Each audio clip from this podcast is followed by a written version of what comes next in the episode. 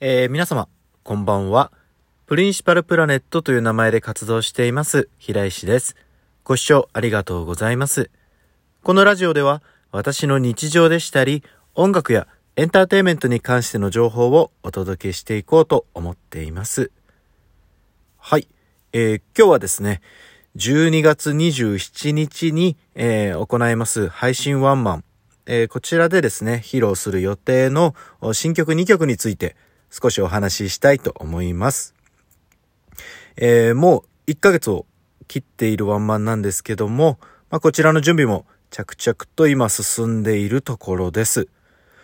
で、以前もお話ししたように、この日は新曲を披露するんですけども、今回はですね、明るい曲と暗い曲の2曲、2種類をご用意しています。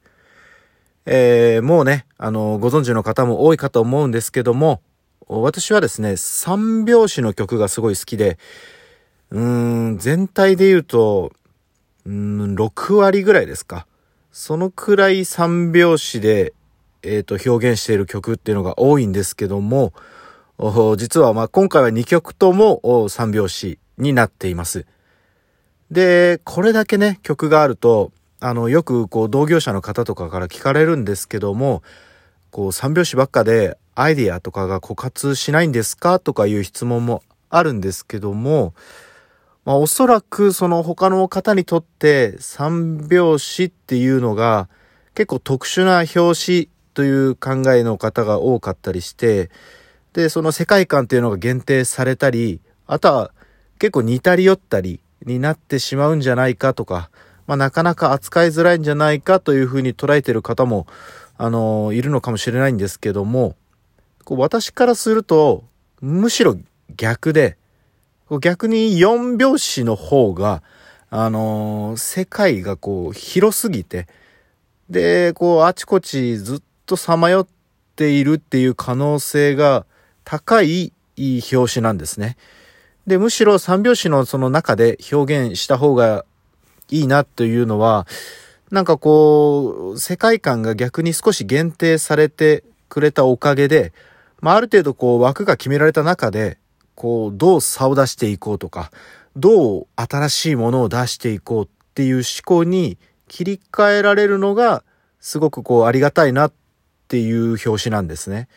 で、まあ、そんな三拍子を駆使した、まあ、新曲たちなんですけども、一曲はあの、明るくて、で、それでいて、ひたむきで、こう、前向きな曲ですね。あの、前回作った線という曲に比べて、もう少し、まあ、前回はちょっと余裕のある感じの歌詞だったんですけども、今回の曲はもう少しこう力強い歌詞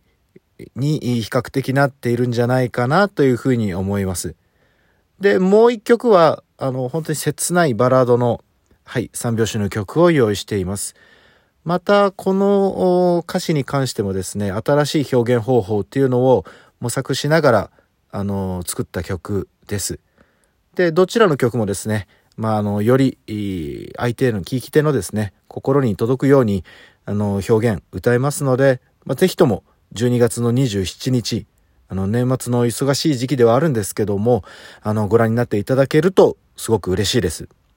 で、詳細に関しては、ツイッターで一番上にあるあのツイートにですね、リンクを貼って、えー、ありますので、そちらからあの進んでみてください。どしどしお待ちしております。